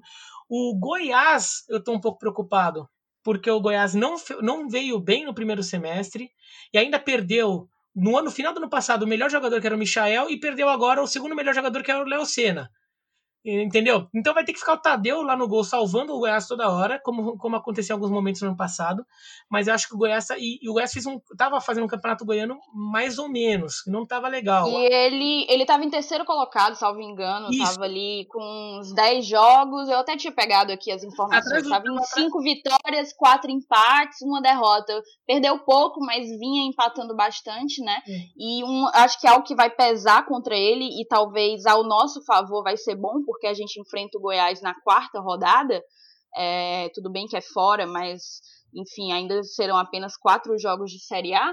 É que o Goiás não jogou ainda depois da paralisação, é, né? O Campeonato Goiano não retornou. O Campeonato Goiano volta só em janeiro. Eles vão votar só em janeiro, o Campeonato Goiano, para emendar o, o Goiano deste ano com o do ano que vem. Porque os times pequenos montam um time só. Eles vão terminar o Goiano do ano que vem. Então o Goiás tem isso. O Goiás eu acho que é um time que, que acho que tá com perigo. Agora o Goiás é um time que muitas vezes eles arrumam boas campanhas, sabe da onde, né? Eles acham bons jogadores ali, mas o Goiás em princípio é um time que preocupa. Daí se você pegar times é, ali, eu acho que por exemplo o, o Red Bull Bragantino não vai passar é dificuldade. Acho que é um time que está com conta em ordem, é um time que tem uma, uma linha de trabalho organizado, tudo. Não tem torcida, mas a torcida não vai fazer diferença. Então o seu estádio, o seu estádio lá, o, de Bragança vai, vai ajudar, tudo. Então, acho que o Red Bull Bragantino faz uma campanha meio de tabela ali. Acho que vai a campanha do Fortaleza. Agora, vai. Vasco é um time com perigo. Vasco tá com problema. É, trocou de técnico, deu uma melhorada, mas a gente ainda tem muitas dúvidas sobre o Vasco. O ataque não funciona. Se, o, se não tem o Cano fazendo gol o atacante argentino que fez mais de metade dos gols do time no ano, o time não, não funciona. Tem que ver se o, o Vasco... Vasco que ele não chegou a ser semifinalista nem na Taça Guanabara, nem na Taça Rio, né? É, é. Ele não conseguiu classificação em nenhum dos dois turnos do Campeonato Carioca. O Botafogo, eu até acho que o Botafogo tem algum potencialzinho, mas é um time que merece um pouco de atenção nesse aspecto, que foi muito mal no Carioca. Acho que deu uma melhoradinha. Tem um time muito jovem, então tem um potencial ainda de crescer. Mas é um time que não tá com as contas em dia, tem esse problema. É um time que ainda tem problema de, de ofensivo, então é um time que também acho que merece atenção ali, nessa parte de baixo. O, hoje, o que eu ouvi aqui em São Paulo de torcedor do Santos desesperado porque o Santos começou a perder jogador, né? Já perdeu o Eduardo Sacha, perdeu o Everson, agora demite o técnico. A, a, a, agora, quando a gente começou a gravar, estava vindo a notícia que estava quase fechado com o Cuca. Então, assim. Salário atrasado é, os, muito salário atrasado, salário não, e assim, salário atrasado a revelia dos jogadores, né? Os jogadores não assinaram um, um acordo lá, então eles... Não, o cara foi lá combinar de vou tirar 35, na verdade só deu 35. É. Foi algo desse tipo, não, dessa natureza cortou 70 e não, e não avisou, e nem fez um acordo por escrito, então vai ter que pagar os caras. É por causa disso que os caras que o, o Everson e o Sacha saíram, agora saiu o técnico Gesualdo. Então o Santos tá uma bagunça, o, Santos não pode contratar também. E tá devendo dinheiro para Deus muito. Então, por que, que não pode contratar? preocupadíssimo. Por causa de uma multa, na verdade, uma dívida que ele não pagou e a FIFA impôs uma, uma punição a ele, se eu não me engano, ele deve 20 milhões, o Bira me corrige se eu estiver enganado. O valor eu não ele, lembro agora, mas é isso. Ele deve um, um, valor bem, bem alto e a FIFA impôs como punição, ele não pode contratar. O caso do Sotel, do, com, com o clube venezuelano, que ele era vinculado? Isso, não pagou o Atipato ainda do Chile. Entendeu? Então o Santos tá numa confusão, então o Santos tem torcedor santista que... Santos... E o, o Santos, Santos não vai ter... ter o novo Cruzeiro, Bira? Assim, é que o Santos, ele Mais tem. Mais do que algum do Rio, porque o, os três ali do Rio estão lutando há muitos anos para cair, né? Tipo, eles sempre estão perigando. O Fluminense eu vejo evolução. O Fluminense eu acho que é um time de meio de tabela. O Fluminense deve ficar junto com vocês ali, viu? O Fluminense eu vi também melhor. Dos três eu acho também melhor. E eu, eu gostei bastante, assim, tudo bem que não é de encher os olhos, mas eu gostei. Eu, nos jogos que eu assisti ali daquela final da Taça Rio e das decisões do campeonato carioca, eu senti que o Odaí conseguiu encaixar o time, deu algum padrão a um time que, que não tinha. Né? E um time que sabe competir, mesmo pegando um time muito melhor, conseguiu ser competitivo. Então isso pode garantir uns pontos ali no brasileiro. Então acho que o Fluminense está tá melhor. Agora, é, daí tem isso. O Corinthians eu acho que vai acabar se achando, apesar de estar tá com muito problema financeiro. Lá a gestão do André Sanches está fazendo muito muita bobagem lá. E o Curitiba, acho que é um time que também merece ficar um pouco atento. O, o torcedor do Coxa mesmo acha que a briga é para não cair, e eu acho que o Curitiba realmente está nessa briga para não cair.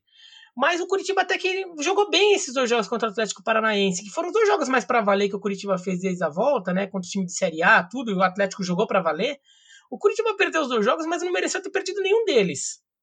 Então, assim, acho que o Curitiba briga para não cair mas até dá bons sinais. O problema é que, o, por exemplo, o Barroca, que é o técnico. Foram todos, se eu não me engano, gols após 45 Isso. minutos do segundo tempo. Tanto no primeiro jogo como no é, segundo, né? É. Então, se, se o jogo tivesse só 90, 90 cravado, cronômetro, o Curitiba era campeão, empatava um 0x0 e ganhava outro por 1x0. Então, eu, eu acho que o Curitiba vai brigar ali, mas acho que o Curitiba até tem alguma coisa. Agora, o Barroca, né, que é o técnico do Curitiba, tem um problema que ele ainda tem dificuldade de montar ataque, né?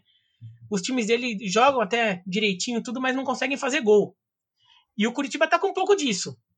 Então, é, pode ser uma coisa que o Curitiba acabe sofrendo em longo prazo. Eu até vejo o Bahia, o Ceará e o, e o Fortaleza como times assim. É, mais meia tabela, mas acho que desses três, acho que quem tem mais um pouquinho de preocupação, acho que o Ceará vai, é, tem potencial para fazer uma campanha melhor que a do ano passado, que foi horrível. É uma campanha que normalmente teria rebaixado. Mas eu até acho que o Ceará pode melhorar um pouco. O Fortaleza eu acho que vai e o Bahia acho que vão ficar meio no patamar que ficaram no passado. Bira, eu queria trazer uma, uma opinião impopular aqui, questão do, do Bahia, porque eu vejo o Bahia como um grande nordestino do momento. É, ano passado teve uma receita altíssima, claro que esse ano muda tudo, tudo mudou esse ano, mas o Bahia ele, ele trouxe ano passado o Rogério, ok, não vinha tão bem, mas foi um investimento alto. Ele trouxe o o Hernando, zagueiro do Inter, trouxe o Juninho, zagueiro do Palmeiras, trouxe o Guilherme, que estava no Atlético Paranaense, trouxe o Rogério, que estava no, no, no, esporte. Quem mais que o, o Bahia, o Bahia pegou ano passado? Do ano passado eu não lembro. Sei que esse ano ele trouxe o Rodriguinho, trouxe não, Rossi. Não, aí, aí. Ano passado teve o Juninho, não? Zagueiro. Aí, isso. por que, que eu tô falando isso? Porque o Bahia começou o ano com alta expectativa, ganhar a Copa do Nordeste, ganhar o Baiano, ir bem na Sul-Americana, não sei o quê. Papocou na Copa do Nordeste na primeira fase, Sul-Americano morreu na primeira fase. O brasileiro começou bem o, o, primeiro turno, até fez um ano agora que ele deu no, no Flamengo, de, já de Jorge Jesus, de 3 a 0 mas depois do segundo turno, o, eu vejo que o Roger perdeu um pouco a mão. E aí, o Roger perdeu a mão já tem um ano, porque ele fez um péssimo segundo, segundo turno, ficando atrás do Fortaleza duas ou três posições. Ele foi eliminado na primeira fase do, da Copa do Brasil. Na Copa do Nordeste, ele foi, foi bem, né? Chegou na final, mas fez duas partidas horríveis.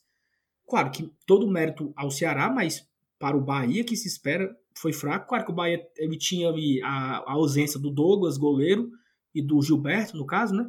Mas assim, eu não vejo esse Bahia tão forte quanto todo mundo imagina. É, o Rossi não mostrou ainda um futebol que pague o salário dele alto.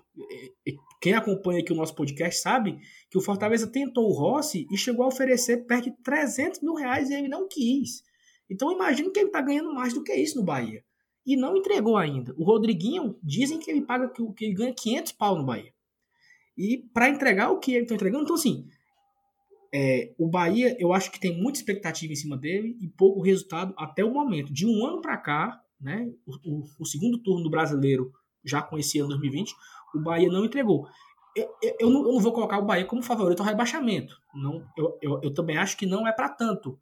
Mas eu acho que nós vamos ficar ali de mãos dadas com o Bahia é, durante todo o campeonato, sabe? Eu não imagino que o Bahia vá brigar por Libertadores, por exemplo. Não, não, mas eu, eu também não, eu até falei, eu acho que, que o Fortaleza, o Bahia, o Fluminense são times que vão ficar meio ali na mesma zona.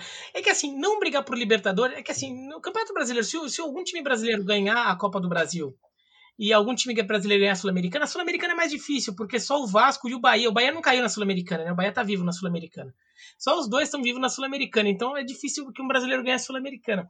Mas se, alguém ganhar a Libertadores, são nove vagas. Né, mais alguém da Copa do Brasil que vai ser alguém lá do topo da tabela, são nove vagas. Então, assim, tipo, mesmo você fazendo um campeonato de meio de tabela, de certa forma você tá brigando pela Libertadores. Mas eu mas acho que o Bahia realmente precisa achar melhor o trabalho. O Roger perdeu a mão do time e, não, e, e, não tá, e já deveria ter encontrado de novo. Tem time para estar tá jogando muito mais que isso. Agora, eu também não duvido que em algum momento acabe eventualmente tendo que trocar de técnico. Agora, eu acho que o Bahia, até pelo time que tem e como as contas estão organizadas, o ambiente lá de trabalho, tudo indica que seja bom.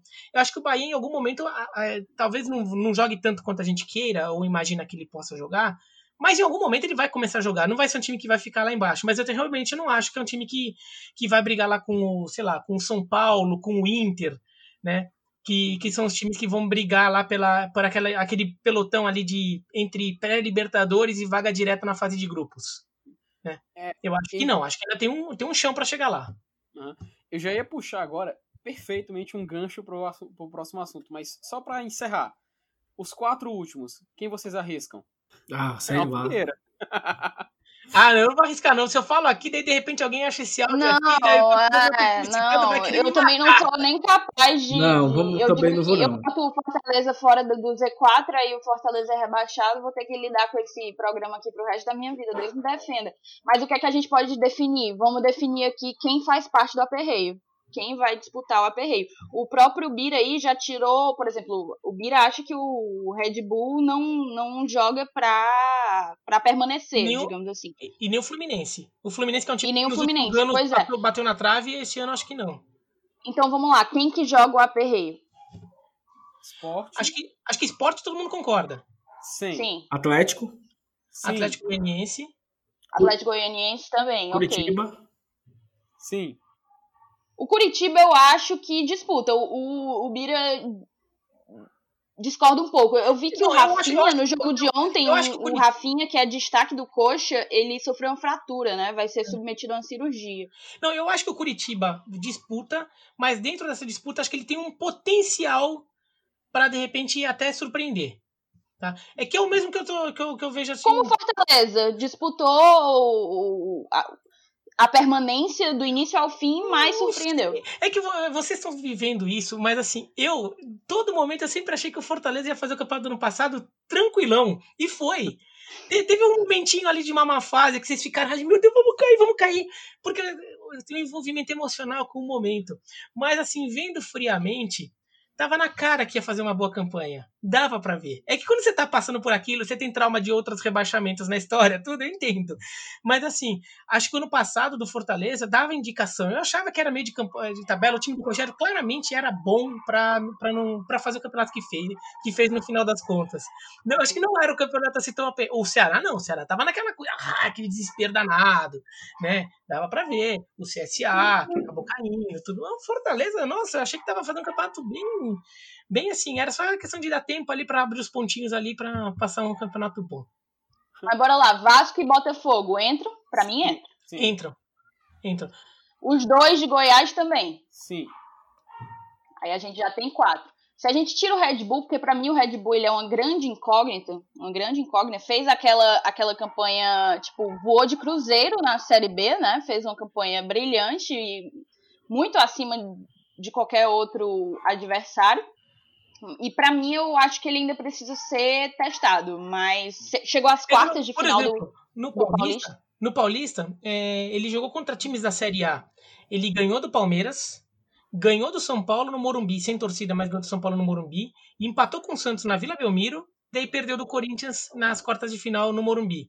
Mas então, assim, ele teve bons. E no jogo contra o Palmeiras foi com torcida ainda. Só que o jogo contra, com o Palmeiras, contra o Palmeiras com torcida em Bragança foi em Bragança, mas a torcida é meio a meio. Né? O Palmeiras vai levar muita torcida também. Então, assim, é um time que fez jogos competitivos né, contra times de Série A. Eu acho que o, o Bragantino. E tem, e, assim, tem salário em dia, isso faz muita diferença na hora de brigar lá embaixo. Tem, tem- salário em dia e, não tem, e tem uma diretoria que não vai ficar fazendo bobagem só porque a torcida tá cobrando. Sabe, aquele, aquele desespero da torcida, limite o técnico para prestar satisfação. Isso também faz diferença. Perfeito. Então acho que a gente já, já pincelou aqui, né, sobre o rebaixamento. Posso finalmente só. Eu acho que, em suma, a gente bota aí Fortaleza, Ceará, Esporte, Atlético Goianiense, Curitiba, Goiás, Vasco e Botafogo. É esse o nosso campeonato. Concorda, Saulo? Pois bem. Agora, pra... Saulo, Oi. tu concorda? Concordo. Eu, eu colocaria aí ainda o Fluminense e o Red Bull e o Bahia. Não para Nossa, mas cair. aí calma lá. Mas essa, essa zona. É que daí tá, tá um pouco grande demais essa zona. de Ah, Esqueci, eu, esqueci, eu esqueci o Bahia. Eu também coloco o Bahia pra permanecer. Eu acho que o Bahia não cai de jeito nenhum, mas eu. Com esse futebolzinho que ele tá jogando, tem mas assim, melhorar a sua- muito. A sua zona europeia é meio grande, pô. Tem time aí que vai brigar por vaga na Libertadores, na mas, zona europeia. mas aí, é, esse é o ponto. Quanto maior o aperreio, melhor. Mas Ah, aperreado sim, é. Sim. Melhor, porque, porque o ruim seria se fosse só cinco. Aí era ruim. Né? Só, só tem cinco times pra, cá, pra cair. É, eu contei 11 aqui. Ok, vamos tirar a Red Bull e vamos tirar a Fluminense e Bahia. Fica, ficam oito. Oito para quatro vagas aí. Então, eu acho que dificilmente deve ser diferente de- desses oito aí, certo? Agora, agora falando sério. É como o Bira falou. Para um, um time do, do G12, né? Que agora é G10, que nós colocamos Botafogo e Vasco no bolo aqui. Desses 10 aí, e você colocando ainda Atlético Paranaense, 10 não, porque não tem Cruzeiro. É só 9. Né? Cruzeiro não tá. 9 mais Atlético Paranaense. Para um desses 10 cair, né? Os quatro do, os quatro do Rio, os quatro de São Paulo, é, Atlético Paranaense e os dois do Rio Grande do Sul. Pra, e, e o Atlético Mineiro. Para dar merda para esses 10 times aí, tem que ser algo muito complicado com o que está acontecendo agora, por exemplo, como o Santos, que nós já falamos aqui.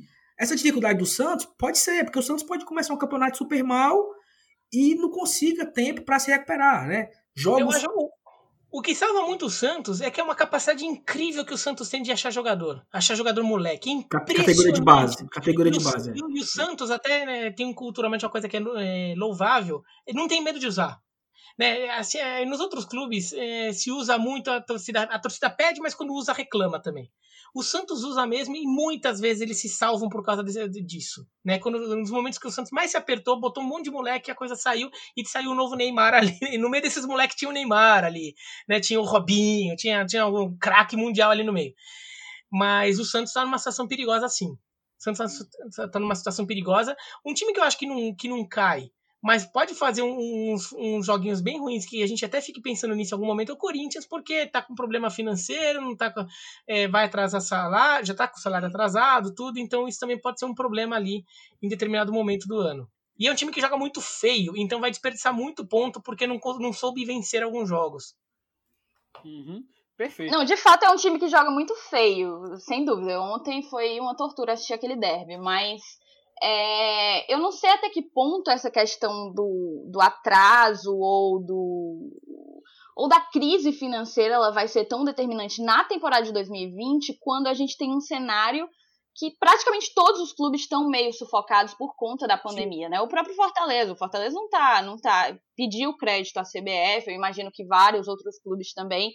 O, eu lembro de uma entrevista do dirigente do, do Inter dizendo que o Inter estava com um déficit, déficit de 70 milhões de reais. Então, não sei, eu ainda aposto um pouco no, no Corinthians, eu coloco ele para pegar facilmente uma vaga na Sul-Americana. É, é que vaga sul-americana, assim, se escapou do rebaixamento, você tá na sul-americana hoje, né? É tipo isso. Duas vagas, não tem nenhuma coisa nem outra.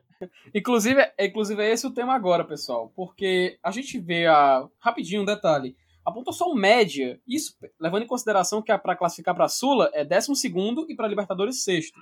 Para classificar para a Sula, ou seja, 12 lugar, nos últimos 10 anos, 2010 e 2019, média 48 pontos para você garantir vaga. Libertadores, para terminar em sexto, 58 pontos. Ou seja, a gente vê que é muito mais fácil, e como o Berato já, já trouxe, se você tem um clube campeão da Copa do Brasil, campeão da Copa Sul-Americana e campeão da Copa Libertadores, você aumenta mais três vagas aí. Então a gente vai aumentando o range, pode ser até o nono colocado. Aí vem essa pergunta. Por quê? A gente viu que o Fortaleza tentou, o Bahia tentou e não conseguiu em 2019 conseguir uma vaga na Libertadores. Mesmo a gente tendo oito vagas abertas para isso, mesmo o Fortaleza indo até a penúltima rodada sonhando com aquela vaga e não conseguiu. E por isso que eu queria trazer essa pergunta para cá. A gente sabe que existem vagas demais sendo ofertadas. A gente sabe que há um, criteriosamente um erro na distribuição. Mas o que, que é falta para um clube do Nordeste finalmente jogar uma Libertadores? Poxa, a última vez foi em 2009. Precisou o esporte ganhar uma Copa do Brasil para a gente jogar uma Libertadores. Desde lá, nunca mais.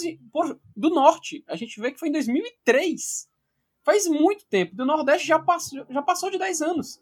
Então, o que, que falta para a gente conseguir essa vaga via brasileiro? É uma pergunta que eu mesmo me faço. Fortaleza perdeu muito ponto besta no Campeonato Brasileiro. O Bahia teve um péssimo segundo turno. Mas a gente continua isso. O que falta para um clube cearense, perdão, um clube do Nordeste, disputar uma Copa Libertadores? Acho que falta um pouco de tempo. Porque assim, a gente vê uma evolução clara em três clubes, principalmente o Ceará, o Fortaleza e o Bahia. Então, em algum momento, vai evoluindo, a gente percebe que daqui, é, o time vai ficando melhor, a capacidade de investimento vai melhorando ano a ano, e em algum momento a coisa entra melhor. Então, a coisa acaba encaixando mais e acaba conseguindo beliscar essa vaga. Né? Então acho que é um, pouco é questão de tempo. Porque, é, algumas são aquelas que a gente já sabe, o preconceito, a distância, dinheiro, isso tudo é fator. Agora, tem times ali do, do, do, do sul-sudeste que não, com sem dinheiro, com time meia boca, às vezes conseguiram beliscar uma vaga na Libertadores, né? O Corinthians ano passado, por exemplo, jogando um futebol horroroso, conseguiu uma vaga, né? É, então, isso vem com o tempo. Acho que com o tempo vai acabar acontecendo. Agora, é, como tem uma limitação econômica, então sempre vai ser uma coisa mais esporádica. Né? Talvez seja uma coisa que se torne um pouco mais comum na próxima década, mas sei lá, são 10 anos na década, e nesses 10 anos, em 3 ou 4, a gente tem um representante nordestino na, na Libertadores. Vai ser uma coisa que vai acontecer de tempos em tempos, mas assim, a gente ainda é ainda difícil imaginar que seja uma coisa constante, frequente, que vai acontecer sempre, né? Uhum. E, e, e, e, ano passado foi uma falta de sorte muito grande, cara, porque assim, e, e todo mundo trata esse a, a não ida do Fortaleza para Libertadores, o pênalti que o Bruno Melo perdeu contra o Internacional no final. Mas eu nem coloco esse pênalti, eu coloco a derrota pro Corinthians. Porque a gente estava ganhando o jogo. E. Não, o jogo tava empate. Aí teve um pênalti pro Fortaleza. O desgraçado não foi ver no VAR. Aí no lance seguinte, o, o aquele. O cara lá grandão, o, o centroavante lá, cabeceou e virou o jogo e nós perdemos. Bira, eu fui dormir naquele dia doente. Mas eu tive tanta raiva naquele, porque assim, a gente jogou bola pra caramba, merecia ganhar. Se a gente ganha aquela partida, você troca de posição Corinthians e Fortaleza, porque o Corinthians perderia três pontos e nós ganharíamos três pontos. Então nós teria sido, teríamos sido o oitavo colocado. Só aquela partida. Então por isso que a minha revolta daquele jogo. Eu também concordo que é tempo.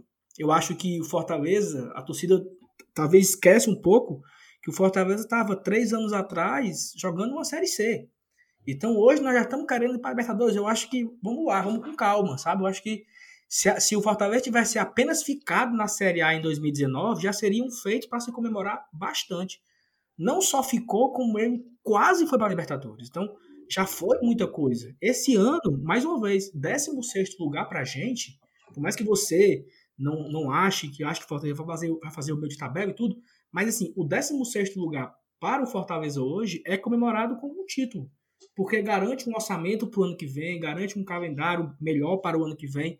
Então, mas é claro que a gente tem as nossas expectativas, e o pior assim, que as expectativas elas vão sendo criadas de acordo com o passar do tempo. A nossa torcida, ela já é calejada, sabe, Bira? Assim, a gente é, era, era o Fortaleza na Série B em 2018, líder, não sei quantas rodadas, a gente ficava imaginando que a desgraça ia acontecer. A gente ficava imaginando que vai desandar e vamos terminar em quinto. É o momento que vai desandar. Exatamente. Então, ano passado, a gente ficava assim, rapaz, estamos a, a 10 pontos. Era assim, nós estávamos a, a 7 pontos da zona de rebaixamento. Se vencesse o jogo, ia a 10. Aí a gente perdia, caía para 4. Aí dizia, tá vendo? Vai dar errado, vamos cair, não sei o quê. Então, assim, eu acho que a, a, nossa torcida ela é muito pé no chão, sabe? A gente não sonha assim com. A gente sonha hoje em fazer 43, 44 pontos, ótimo. Fez isso, ah, meu amigo, aí vamos para Sul-Americano. Não, né? não. Assim, ô, Saulo, aquele monte de eliminação em quarta de final de Série C. Claro, claro que forjou. Perde tem, um, tem uma, toda uma geração de torcedores tricolores que foram forjadas no trauma. Na guerra, forjadas na guerra. Foram, for, foram, forjadas no espírito de vai dar merda, entendeu? Exatamente, Eles ficaram anos e anos assim. Então, assim, toda uma geração cresceu achando não vai dar assim, vai, vai dar problema assim, vai dar errado, entendeu? Então vai tempo mesmo. Isso também vai tempo para mudar, viu? Eu imagino que sim. E, assim, de uma forma de arremate também, a gente tem que ver. A gente já falou, já pincelou sobre isso, mas o quanto que o. For... A gente não consegue mensurar, materializar quanto que o Fortaleza vai ser prejudicado pela ausência de público, né? Eu não sei. Eu não sei como que o, que o time vai sentir isso. Os primeiros jogos que a gente disputou sem público, para mim, não são um parâmetro, porque eram jogos de campeonato cearense, em sua maioria, e, enfim, aqui no, no estado há uma enorme, uma enorme diferença técnica entre o, o Fortaleza e o Co-Irmão e os times do, do interior, ou mesmo os times. Bira, Bira o que é que tu acha desse, desse apelido Co-Irmão? É, é, muita, é muita sem vergonha isso, né? Não, não sei, porque eu me lembro que há muitos anos, não tá mais assim, tá? Mas há muitos anos isso foi na década passada já. Eu entrei uma vez no site do, do Ceará e daí tinha lá o endereço do clube, endereço Avenida, sei lá das quantas, número tal, lá, bairro tal, capital do Ceará, Ceará. É. é exatamente isso que eles fazem, é exatamente isso que eles fazem. É, é tipo então, o Bahia, assim, se eu não me engano, que o Bahia não fala, tri, não fala vitória, né? Fala triunfo. Quando ganha é um triunfo, não, não é uma torcedor, vitória. O torcedor do Atlético Mineiro, quando faz, faz passeio de barco, não faz cruzeiro.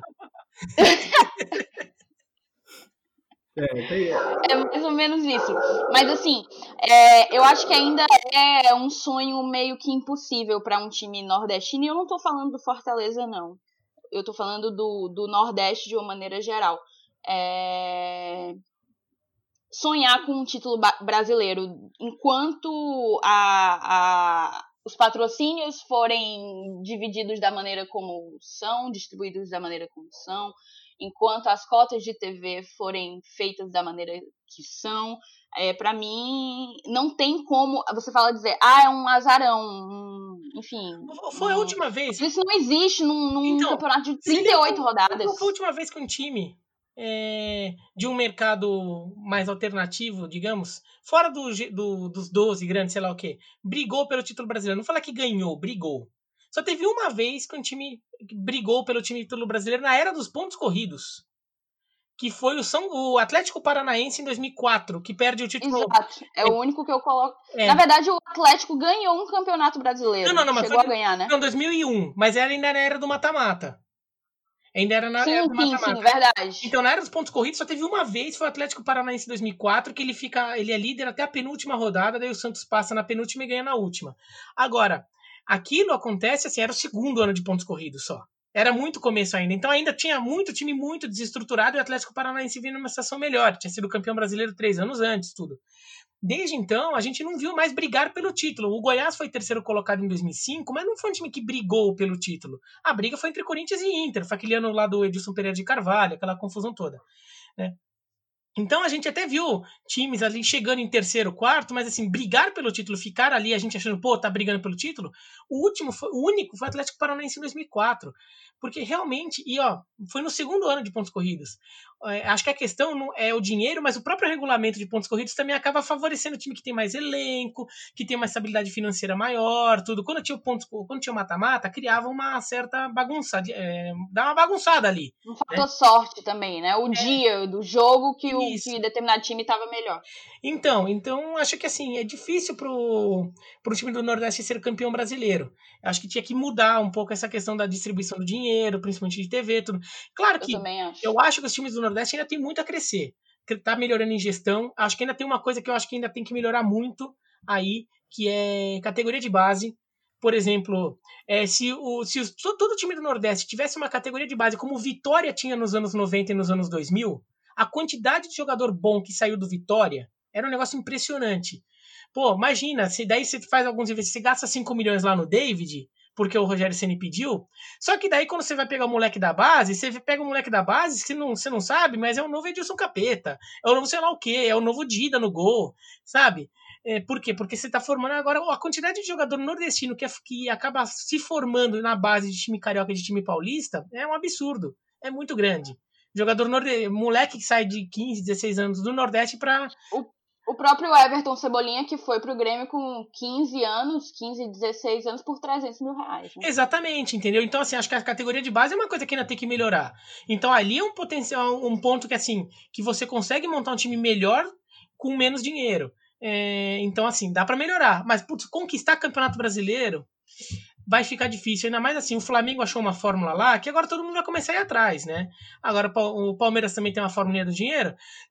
No dia, vai chegar um determinado dia lá que o Corinthians vai acertar um presidente lá que vai fazer isso, e quando o Corinthians acertar a mão, vai ser difícil segurar, quer dizer, só o Flamengo, que vai ter um potencial que o Corinthians pode ter econômico, né? O Flamengo tem mais torcida até, então teria até um pouco maior teoricamente, mas o Corinthians é o time de São Paulo, então é, daí se o São Paulo acerta a mão, acerta as dívidas dele lá, são, entendeu? Putz, meu, por mais que, que Bahia, Fortaleza, Ceará, Esporte, Vitória se acertem, não vão conseguir equiparar com isso. Daí para ser campeão brasileiro vai ter que ser tipo o Leicester, né? Aquele ano que assim, todo, todo jogo dava tudo certo. Ou, ou ser o Elas Verona de 85, né? Mas aquele ano os time, o equilíbrio, havia equilíbrio econômico entre os times da Itália. Só tinha, podia ter dois jogadores estrangeiros por time, entendeu? E, então tinha um equilíbrio econômico maior naquela época. Né? Não é que como agora. Então, assim, pro time nordestino voltar a ser campeão brasileiro, ou então voltar em um mata-mata porque daí pode, pode ser que voltar um regulamento. Se bem que não sei se mata-mata nos agrada, né, minha gente? Mata-mata não é muito nosso forte, não, Bira. Melhor ficar. É, a gente não curte muito mata-mata, não. Deixa pontos corridos aí mesmo. Pô, Qualquer Libertadores tá mais. direitinho, pô. Contra a Independência jogaram direitinho. Foi, um negócio, foi uma. Acho que foi uma das. Acho que foi a coisa mais triste que aconteceu no futebol brasileiro esse ano dentro de campo. Não, nem me fala, velho. Como campo. que eu saí daquele estádio? Quando Mas eu olhei eu aquele gol eu, ali. Eu falei aquilo, no dia que aconteceu aquilo. Assim, pro torcedor do Fortaleza. A campanha do Fortaleza na Sul-Americana foi dois jogos, valeu mais a pena do que fazer cinco Sul-Americanas chegando em semifinal só pegando time ruim. Você ter a experiência de ter feito um jogo de liber... É, um jogo com clima de Libertadores contra o maior campeão da Libertadores, ter botado os caras contra a parede lá, ter botado os caras contra a parede aqui no Brasil, isso daí vocês vão contar pros seus filhos, pros seus netos, o dia que o Fortaleza botou o maior campeão da América na, nas cordas. Entendeu? Ficar jogando contra o time da Venezuela, depois o time, sei lá o que, você vai passando de fase, mas porra, de que, que adianta isso no final das contas? A não ser que você seja o campeão, porque desse campeão é legal, ter feito esse jogo contra o Independiente é uma coisa que engrandece a história do Fortaleza. No que assim, que, que, vocês vão ficar falando entre vocês o azar daquela bola que desvia nos acréscimos. E não é aquela coisa de glamorização da, da derrota, não tem nada nada disso, mas é de ver o, é, o Saulo até comentou, poxa, há três anos é onde que a gente estava e agora em 2020 a gente jogou com o Independente e fez dois eu grandes até, jogos. Eu até fiz um vídeo no, no meu canal no, no, YouTube semana passada, quando teve a semifinal da, da, da, da Copa do Nordeste, que vocês não querem lembrar muito, mas eu falei que assim, é, o pessoal aí de, de, de Fortaleza, do, do Ceará, é, tá no momento em que assim, talvez a gente esteja vivendo o melhor, o melhor momento na história nacional, né, de projeção nacional, na história dos dois clubes. Então, os clássicos entre eles, os confrontos, as coisas que estão acontecendo hoje com Fortaleza e com Ceará serão históricas. Então, vocês têm que curtir muito esses momentos. Cada clássico vai ser um clássico histórico. Mal comparando, que nem, sei lá, no final dos anos 90, começo dos anos 2000, teve aquele monte de Corinthians e Palmeiras decisivo, que daí teve o pênalti do Marcos, no Marcelinho, Libertadores, sei lá o quê. Pô, o Corinthians e o Palmeiras se lembram desse jogo até hoje. Então, esses clássicos que vocês estão tudo isso que vocês estão vivendo aí em Fortaleza agora, pô, são, são experiências inéditas que gerações e gerações de torcedores tricolores e alvinegros nunca tiveram e vocês estão vivendo. E vocês vão contar para os seus filhos, para os seus netos, e lá no futuro, quando Fortaleza, de repente, virar um clube até com mais projeção do que tem hoje, vocês vão olhar, putz, foi naquele jogo com o Independente que a coisa estava começando, foi naquele título de Copa do Nordeste contra o Botafogo da Paraíba que estava começando. O torcedor do Ceará também vai ter os momentos deles, que ele fala, ah, naquele dia que a gente ganhou do Bahia, no Pituaçu, sei lá o quê. Entendeu? Esses momentos talvez marquem a história. Não é só uns clássicos a mais, não, são momentos especiais que vocês estão vivendo aí dos dois clubes, assim, então é, é, e é legal estar tá dentro disso, ainda que vocês queiram que, o, que os alvinegros, o, o co-irmão, como vocês estão brincando, se exploda, mas na verdade é bom quando, quando, também tem isso no futuro, vocês querem ganhar sempre, mas assim, lá no futuro quando vocês olharem para trás, falam, caraca, entendeu, como foi legal. Com certeza, com. E, e, o pior, é que eu e a Thaís, nós fomos pro jogo, né, lá em, em Buenos Aires, então assim, é meio inesquecível isso, sabe, é meio assim, às vezes eu não acredito muito, eu fico vendo umas fotos, cara foi de verdade mesmo. Fortaleza foi jogar lá. Então, assim. Então. É, tem, tem essa, essa importância até sentimental, né? Até emocional. Sim, pra... sim. O clube de vocês proporcionou isso. Sim, exatamente. Entendeu? Com certeza. Coisa que, assim, os seus pais talvez não tiveram, não tiveram essa oportunidade, seus avós, seus bisavós, entendeu? E vocês tiveram. E, e, e, e torçam agora para que seus filhos tenham essa oportunidade também, tudo. É isso, eu acho que a gente tá. É, a gente já falou isso e, e, acaba se tornando repetitivo, vivendo um grande momento do time. Não sei se o, o melhor, porque o Fortaleza, o Fortaleza tem uma história centenária, mas é, é muito bom estar escrevendo essa história junto, né? Então, estar tendo, o que eu falo, a oportunidade. É o que eu falo de, me, de melhor, até falo assim, um de, um, de, é o maior em projeção nacional. Porque, assim, teve, teve épocas muito gloriosas na história de muito clube brasileiro que era um período só de campeonatos estaduais, por exemplo. Sim, então, sim. não existia a ideia de projeção nacional.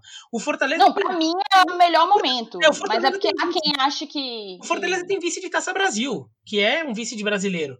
Mas, assim, era um torneio com outro espírito, mata-mata, umas fases regionais no começo, né? Então você já entrava no. Você, você só pegava um time do Sul-Sudeste, mais na semifinal, nas quartas de final, né? Agora, pro Fortaleza tendo essa projeção toda, eu acho que o que está acontecendo agora é equivalente ao que teve naquela taça, naquela taça Brasil. É, no, no, mas assim, com, com possibilidade de ser maior até. Pô, jogar com Independente botar Independente nas cordas, sabe? Tem muito time aqui do Sul-Sudeste que adoraria ter tido essa oportunidade. Assim, não consegue, vai lá e não, não faz isso, não. Tem tem um, eu tenho um cara do trabalho que ele torce pro ferroviário, né? E aí no dia daquele jogo do Independente, eu cheguei, eu cheguei destruído no trabalho. Eu cheguei assim de uma ressaca, uma tristeza profunda ainda pós eliminação. Aí esse, o cara frescou e tal, tirou onda. Aí ele falou assim, cara, ele pegou isso no meu ombro, né? Eu daria a minha vida para ver o Ferroviário nessa situação. Daria a minha vida por ser eliminado pelo Independente, como vocês foram então, ontem, assim. Então é, é muito, foi muito forte Mas é isso, o, o papo aqui acho que daria para falar três horas de, de qualquer coisa, porque muito bacana, muito, muito rico de conteúdo, muito divertido. Bira, muito obrigado, cara. Foi um prazer assim, de, de bater esse papo com você e fazer o Guia do Brasileirão especial aqui no nosso podcast. Nosso podcast é uma se coisa. A gente pode dizer, Saulo, se a gente pode dizer que a gente foi pra Argentina, a gente agora pode dizer que gravou com o Bira Leal, né? Exatamente. É. É. E, eu, e eu posso dizer que o meu time me proporcionou conhecer o PC. E que fez ir até aí ver o Fortaleza jogar com o Verona. Fortaleza, o Verona ganhou. O Verona ganhou por 4 a 3 mas era tipo, era o catadão, era o reserva do Verona contra o sub-20 do Fortaleza, mas bem. Show de bola, cara. Espetacular. O Romarinho jogou muito aquele dia. Aliás, não adianta não, mas... Romarinho. Que não aquele... é o Romarinho atual, é não, outro não, Romarinho. Não, é outro Romarinho, é outro. É o, é o, o Romarinho, o Romarinho que jogou Fortaleza até 2015. Eu acho que ele, ele jogou até no Juventude em 2016. Eu não sei eu não sei onde é que ele tá agora, não, mas não tá mais por ele, aqui, não. Ele jogou bem aquele dia. E então é isso, pessoal. Muito obrigado a todos que acompanharam até aqui. Espero que vocês tenham curtido aqui o Guia do Brasileirão. Bem, bem diferente, uma resenha bem, bem legal. E um prazer estar aqui com o Bira. Acho que a gente, como a Thais falou, a gente pode dizer que nós gravamos com o Bira Leal. Assim, nosso podcast é um projeto independente de torcedor, uma coisa mais modesta. E aí, Bira, a torcida do Ceará também escuta a gente, sabe? Assim, é uma coisa bem legal porque é tão bom o conteúdo que os o alcance caras. É, o alcance é longo, é longo. O alcance é bom, porque assim, eles, quando nós perdemos o clássico, eles adoraram ouvir a gente. Então ele deu uma ótima audiência. Então... Eles ouviram o nosso pós-jogo do clássico que a gente perdeu inteiro. Inteiro. Você não tem ideia como que repercutiu. Eu, assim, eu sei que vocês estão pistola aí nesse momento, mas assim, essa, ter, ter, viver esse momento da rivalidade é espetacular. Vocês vão acabar ganhando de novo, depois vocês vão perder de novo e vai. Ah, vida que segue. Bola pra frente. E aí, Felipe, Thaís, alguma, alguma mensagem final? Segue o jogo. Só tem a... Não, é isso. Muita ansiedade para essa estreia sábado, nesse jogo que a gente, hoje, quinta-feira, 15 para as 8, que é quando a gente está finalizando essa gravação, não sabe se vai poder ver na televisão. É, então eu vou, depois de muito, muito, muito, muito, muito tempo, acompanhar um jogo do Fortaleza apenas pelo rádio, muito provavelmente. E muito ansiosa. Eu acredito muito em algumas coisas que o Bira pontuou. Acho que a gente tem condições de fazer uma, uma campanha tranquila. Espero que seja dessa forma. A gente pode ser surpreendido. O futebol é uma caixinha de surpresas. Mas acho que a gente tem as armas necessárias para fazer um, uma campanha de meio de tabela e, e não passar tanto sufoco. Que seja assim reforço o meu agradecimento, Bira, muito obrigado por ter gravado conosco e agradeço a companhia de vocês e a companhia de você, querido ouvinte, que nos ouviu até aqui. Eu também, eu gostaria também, principalmente, Bira, muito obrigado, cara, é um sonho realizado, já vivo assistindo seus vídeos, suas lives, enfim, poxa, quando, quando eu te vejo na ESPN, eu logo coloco pra assistir, não importa o que eu esteja fazendo, às vezes eu, eu paro qualquer trabalho para assistir, ah, porque ah, realmente é uma, admira, uma, admiração enorme por você, cara. Você, poxa, quando, quando tem podcast do Trivela que você participa, poxa, eu também tô lá escutando, ou seja, eu consumo seu conteúdo ao máximo, e hoje poder é, dividir esse momento com você aqui, cara, vai ser simplesmente inesquecível, poxa, é, vai ficar pra vida inteira. Bira, enxugue, enxugue as lágrimas e dê a sua, sua fala final aí. após essa declaração. após é, essa declaração. A oportunidade é muito legal ter, ter contato assim. Às vezes a gente. É muito fácil estar aqui no, em São Paulo, né? Moro em São Paulo. E, e, ficar acompanhando o futebol só com o nosso prisma daqui. Porque, assim, no final das contas, é muito fácil a gente acompanhar o nosso futebol, o nosso futebol assim, daqui de São Paulo, né? Você liga a TV é só o que tá falando, né? E só que é, é bom aprender é, a, a, abrir um pouco, é, entender quais, o que, o, quais são as angústias de vocês, o que vocês estão pensando, pra, porque você começa, você começa a ver a coisa de forma mais ampla, né? Então, é, até percebeu o quanto vocês estão pistola com alguma coisa ali que, o, que, que, que, foi, que aconteceu, o quanto vocês ainda estão preocupados com rebaixamento, sendo que para mim o time não, não tem que assim, tem que se preocupar porque sempre tem que, mas assim, acho que não vai não deve ser uma questão tão tão angustiante para vocês esse ano. Mas entender o, as marcas do trauma daquela série C ali, que era um negócio muito absurdo, ninguém mais acreditava que estava acontecendo aquilo, entendeu? E, e, até sentir, por exemplo, até por exemplo, ver o Saulo e a Thaís aí falando, por exemplo, da, da, da experiência viajando para a Argentina. Você aprende com isso, entendeu? Pô, daí quando eu for falar de, do Fortaleza, sobre o que foi assim, eu vou, eu vou lembrar da imagem de vocês aqui, vou pensar é, o que, que representou aquilo, faz parte de entender o que foi isso, né? Então é, é, é sempre legal ter essa oportunidade aí e, e de conhecer, de, hum, falar com, com gente aí de, de outros centros, assim, porque é, o futebol brasileiro é muito, muito, muito, muito maior do que São Paulo e Rio de Janeiro. Né? Então, é, e, e, e, ele vai se tornar ainda maior, o futebol brasileiro como um todo vai se tornar ainda maior quando souber abraçar cada vez mais a riqueza do, do norte, do nordeste, do centro-oeste e mesmo do interior também, mesmo no interior de São Paulo, no interior do Rio, do Rio Grande do Sul, sei lá, o futebol de outros lugares, para ele se tornar ainda maior, mais amplo, mais nacional, mais abrangente. Bira, e eu acho que um dos motivos de tanta gente aqui no Nordeste admirar e acompanhar o teu trabalho é justamente a, a tentativa que você faz de ser justo e de tentar dar um pouco de, de cobrir, de mostrar que existe futebol fora da, da região sudeste, da região sul, e que é um futebol tradicionalíssimo, que a gente vive uma cultura torcedora muito tradicional e muito própria da gente, e isso é muito admirado, eu, eu não poderia deixar de destacar, quando a gente falou que gravaria contigo, a gente tem um grupo de apoiadores, alguns logo se empolgaram, que eu lembro aqui de cabeça o Jonabi, o Ítalo, o Humberto, o Gustavo, enfim, é, todos muito empolgados de ter uma pessoa que consegue ter uma leitura do Nordeste, ter uma leitura interessante do Nordeste numa perspectiva de alguém que nasceu e viveu a vida toda no, em São Paulo, né? Ah, legal, legal. É... Eu tenho que fazer isso, é, assim, é uma coisa que, que eu busco fazer de propósito. Às vezes eu até deixo de falar de algum tema assim, porque também enche o saco, vai. Também, assim, às vezes assim, a gente fica falando só das coisas que tá acontecendo em São Paulo, Rio, sei lá o quê, e a gente, às vezes, tá discutindo assim, girando em círculo, porque tá discutindo pela nonagésima vez a mesma coisa, né? E tanta coisa, tanta história interessante acontecendo. É... E sei lá, amanhã eu vou gravar um vídeo falando a situação do Bahia para ESPN sobre a situação do Bahia, porque é, muita gente perguntando aquilo que o Saulo levantou aqui, da situação do Roger, tudo. Então, fazer um negócio do Bahia. Por quê? Porque todo mundo, assim, todo mundo, nem todo mundo quer saber, mas deveria querer saber. Então, assim, eu vou. Né? Então você mostra pra pessoa.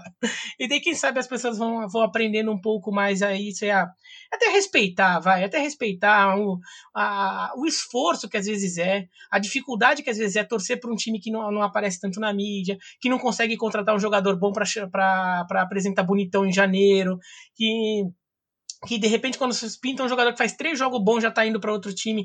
Pô, é difícil torcer para um time assim, é difícil. Então todo é até um esforço mental, um esforço sentimental torcer para time assim, nessa, nessa realidade. Então tem que ser respeitado isso, isso tem que ser muito respeitado, porque é muito fácil torcer para time aqui de São Paulo, por exemplo, time grande aqui de São Paulo do Rio. É muito fácil. Difícil é torcer pro time no meio do aperreio.